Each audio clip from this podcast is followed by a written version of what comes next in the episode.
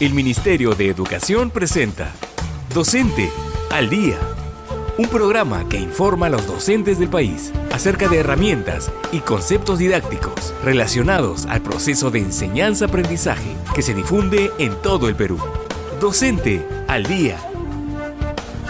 Hola, les saluda la profesora Margarita. Desde el Ministerio de Educación les damos la bienvenida al programa Docente al Día.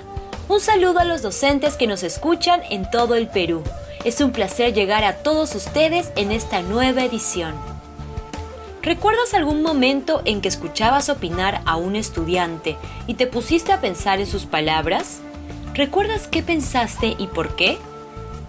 Hoy hablaremos sobre el pensamiento crítico y metacognición 1 con el fin de comprender la relación entre pensamiento crítico, metacognición y el enfoque por competencias.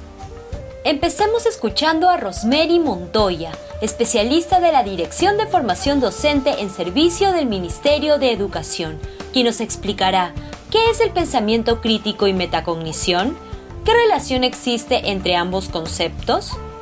El pensamiento crítico es un proceso de búsqueda de conocimiento a través de habilidades de razonamiento, de solución de problemas y de toma de decisiones. Hacer metacognición es enfocar la atención sobre nuestra propia actividad mental, pues nos permite ser conscientes de los procesos mentales que ponemos en juego para ejecutar eficazmente una tarea o resolver alguna dificultad. La relación que podemos encontrar entre pensamiento crítico y metacognición es la siguiente. Eh, primero, que el pensamiento crítico no puede darse sin la presencia de metacognición. Las habilidades metacognitivas monitorean, eh, controlan y supervisan la selección e implementación de la estrategia cognitiva que da solución al problema planteado.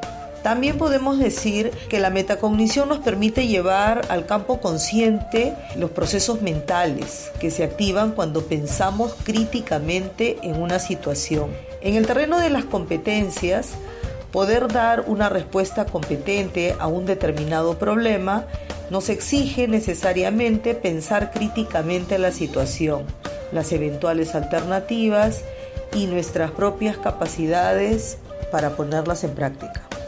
En el contexto de emergencia, ¿por qué es importante desarrollar el pensamiento crítico y la metacognición en nuestros estudiantes?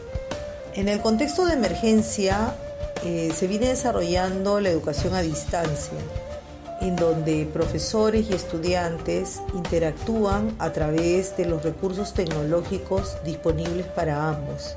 Eh, incentivamos la metacognición cuando propiciamos que el estudiante llegue a identificar por sí mismo qué progreso se está realizando en relación con lo que se espera de él, cuáles son sus avances y retrocesos eh, durante el aprendizaje. Qué interesante, profesora. Entonces, háblenos ahora, por favor, sobre las habilidades que permiten el desarrollo de la metacognición. Las habilidades metacognitivas incluyen el conocimiento del funcionamiento cognitivo propio y actividades que se relacionan con el autocontrol y la regulación de los propios procesos cognitivos. En dicho marco, según Flores Torrado, Pérez y Mondragón, tenemos tres dimensiones de la aplicación de operaciones metacognitivas, que tienen una función de regular dichos procesos cognitivos. La planeación en la que anticipamos las actividades a realizar y posibles resultados. Asimismo, involucra la selección de estrategias apropiadas y la asignación de recursos que influyen en la ejecución de la actividad. Se lleva a cabo antes de realizar la tarea. Me pregunto, ¿qué voy a hacer? ¿Cómo lo voy a hacer? En el marco de la educación a distancia se necesita el apoyo de los padres en las diferentes actividades de aprendizaje de sus hijos entonces sería necesario establecer un día de la semana para comunicarme con ellos e identificar las necesidades u orientaciones que podrían requerir. Ahora, ¿cómo me comunico y qué preguntas claves haré si algunos tienen internet y otros no?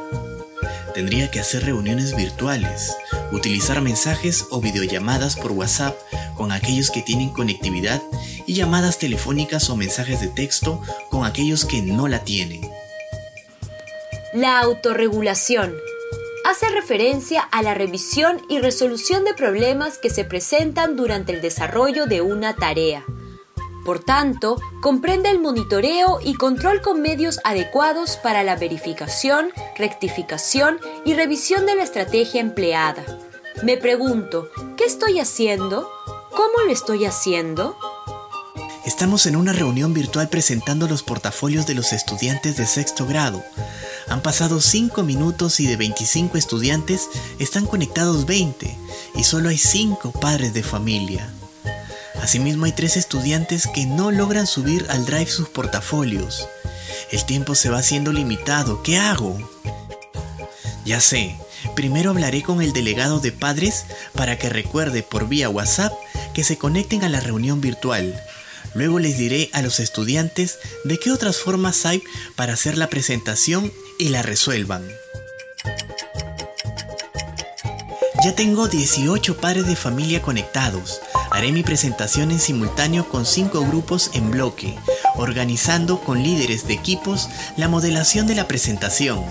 También haré seguimiento por medio del chat, tanto con padres como estudiantes y mi colega de apoyo, de cómo va resultando la tarea.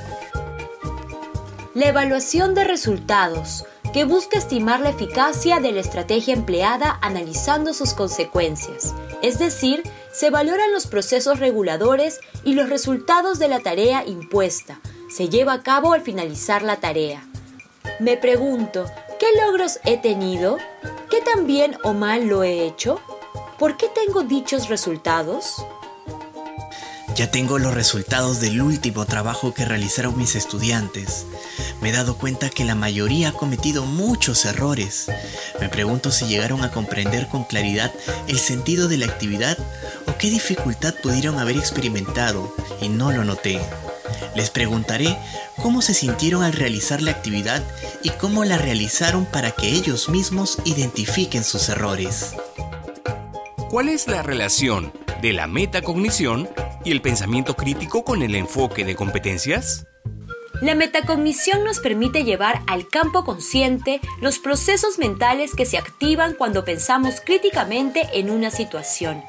Esto nos permite detectar sesgos o errores en nuestra forma de razonar, aumentando las posibilidades de ser más exactos al dar una respuesta acertada y efectiva al desafío.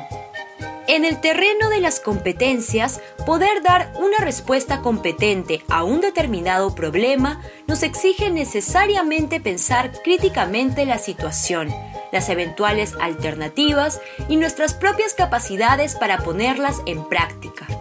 Vamos a explicar mediante un ejemplo la relación entre la metacognición y el pensamiento crítico en la respuesta a un problema de manera competente. Escuchemos. Paso 1. Acción competente. Realizar el análisis del problema. Supone observar y pensar para entender la situación. Mis estudiantes han obtenido bajos resultados en matemática. ¿Pero qué causó esto? ¿Por qué estos resultados? Creo que el problema está en el tipo de tarea asignada. Quizás ha sido demasiado difícil o demasiada tarea sin ejercitación adecuada. Además, los he notado cansados y aburridos al entregar sus trabajos. Continuemos con el paso 2. Evaluar las opciones de respuesta. Supone analizar las diversas alternativas de solución. Durante los dos primeros pasos, el proceso metacognitivo supone llevar al plano consciente todas las operaciones mentales realizadas hasta aquí, para poder cotejar y corregir sobre la marcha. Frente a las causas analizadas, pienso que tal vez no sea necesario dejarles tareas, o mejor no darles tareas muy complejas para ellos, o mejor realizar algún tipo de reforzamiento en clase, pero se pueden desmotivar, y para un reforzamiento debo usar distintos recursos. También podría hacer ejercicios en clase de acuerdo a cada competencia con niveles de dificultad. Así tendrían mayor ejercitación en la resolución de problemas. Sigamos con el paso 3. Selección de la alternativa supone elegir una opción empleando y poniendo en contexto nuestros saberes. En este paso, a nivel metacognitivo, aplica la reflexión sobre las implicancias de la conclusión a la que se ha llegado y las consecuencias de la decisión adoptada a partir de ella. Durante los tres primeros pasos, el docente activa su pensamiento crítico al realizar el análisis de los hechos, deducciones, identificación de supuestos y perspectivas y la elaboración de conclusiones. Será mejor planificar las clases y horas de reforzamiento durante la semana y enfocarme según cada competencia en problemas según grado de dificultad alcanzable para mis estudiantes. Con las horas de reforzamiento lograremos mejores resultados. Paso 4 Ejecutar la solución elegida. Supone poner en práctica nuestra decisión. En el momento de la aplicación, el proceso metacognitivo se reitera para controlar los resultados y repetir el ciclo si es necesario. Asimismo, en este paso, el docente también activa la función de su pensamiento crítico para los mismos procesos en pasos anteriores, análisis de los hechos, deducciones, identificación de supuestos y perspectivas y la elaboración de conclusiones. Estudiantes, vamos a trabajar ejercicios en clase y algunas horas de reforzamiento en la semana en equipos y comenzaremos con los aprendizajes de la clase anterior. Formamos grupos. No salen varios ejercicios, no se entiende. Mejor vuelva a explicar todo. La primera sí está fácil, pero las demás no se entiende. ¿Qué quiere decir cuando... Me doy cuenta que se están confundiendo para comprender las preguntas. Veo que el dilema es que están formuladas de manera imprecisa o quizás no debí separar por competencias. Ellos sí quieren trabajar. Hay disposición. Voy a replantear nos damos cuenta cómo en cada paso el docente activa su pensamiento crítico y hace uso de sus habilidades metacognitivas. Por ello, toma nuevas decisiones para enmendar el error, lo que sería regresar a los pasos 1 y 2 para corregir la alternativa de solución. Me quedó claro. Y, profesora, ¿cuáles son las dimensiones de la metacognición? Son tres. La reflexión, es reconocer nuestros procesos de pensamiento para detectar nuestras habilidades, posibilidades y límites. La administración es relacionar todos los aspectos identificados para deducir una estrategia mejor para afrontar el problema. Y la evaluación es evaluar las estrategias aplicadas para ver si funcionaron para lograr nuestros objetivos y en qué debemos corregirlas. ¿Y a cuántos niveles de comprensión de una situación o idea podríamos alcanzar la interacción entre la metacognición y el pensamiento crítico? David Perkins distingue cuatro niveles de comprensión. Nivel de contenidos. El contenido de aprendizaje se refiere a datos y procedimientos con fines de reproducción, repetición, paráfrasis y ejecución de procedimientos rutinarios. Nivel de resolución de problemas. El contenido de aprendizaje está referido a la solución de los problemas en determinados campos del conocimiento. Nivel epistémico. Referido a la fundamentación y explicación de situaciones en base a los saberes adquiridos. Nivel de investigación. Referido al modo como se discuten los resultados y se construyen nuevos conocimientos en campos específicos exige plantear hipótesis y cuestionar supuestos. Se progresa en los niveles de comprensión propuestos en la medida que los estudiantes tienen la oportunidad de pasar de la repetición a la explicación, la ejemplificación, la justificación, la aplicación, la comparación, la contextualización y la generalización, haciendo uso de los saberes adquiridos y en permanente ejercitación de la metacognición. Gracias por brindarnos esta información. Voy a poner en práctica lo aprendido. Para complementarla, los invito al curso virtual Pensamiento Crítico y Metacognición en la plataforma digital Perú Educa del Ministerio de Educación. Ya estamos en la parte final del programa. Hoy hemos hablado sobre el pensamiento crítico y metacognición 1. Les compartimos las conclusiones. El pensamiento crítico es la consideración activa persistente y cuidadosa de una creencia o supuesta forma de conocimiento, a la luz de las bases que la fundamentan y las conclusiones a las que atiende. La metacognición sirve de base para el aprendizaje autónomo, pues nos permite ser conscientes de los procesos mentales que ponemos en juego para ejecutar eficazmente una tarea y resolver una dificultad, lo que nos permite detectar sesgos o errores. Las habilidades metacognitivas cuentan con operaciones que regulan los procesos cognitivos, la cual tiene tres dimensiones, la planeación, la autorregulación y la evaluación de resultados. En todos ellos, el foco de nuestra reflexión está puesto en nuestros propios pensamientos. La respuesta competente a un problema amplía sus posibilidades si somos conscientes de nuestra forma de razonar durante y después de las situaciones y de las alternativas disponibles. La metacognición tiene tres dimensiones. La reflexión, relativa a nuestros procesos de pensamiento. La administración, relativa a los aspectos identificados de una situación o idea.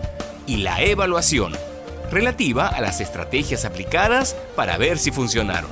El control metacognitivo equivale al aprendizaje autorregulado, pues alude a un aprendiz competente, capaz de dirigir su propio aprendizaje, y también a la resolución de problemas, permitiéndonos analizar la situación y las alternativas con plena conciencia. Comprender es la posibilidad de pensar y actuar flexiblemente, haciendo uso de nuestros saberes y en permanente ejercitación de la metacognición. Comprender no es repetir, sino hacer uso de lo que se aprendió para explicar o resolver un problema. Antes de despedirnos, los invito a la reflexión con la pregunta. ¿Qué estrategias metacognitivas conoces y o utilizas en tu práctica pedagógica para el desarrollo del pensamiento crítico? Hasta el próximo programa. Docente al Día te pone en alerta. No olvides respetar las medidas sanitarias establecidas por el gobierno para evitar la propagación del COVID-19. Usa la mascarilla dentro y fuera de casa y lávate constantemente las manos con agua y jabón durante 20 segundos. Y recuerda, docente, en el lugar donde te encuentres, eres muy importante para el crecimiento y desarrollo del país. Este programa está destinado a que tu labor se fortalezca y, a pesar de las circunstancias, nunca se detenga. Hasta la próxima semana. Docente al Día, un espacio pedagógico informativo producido por el Ministerio de Educación a través de la Dirección de Formación Docente en Servicio, DFOTS.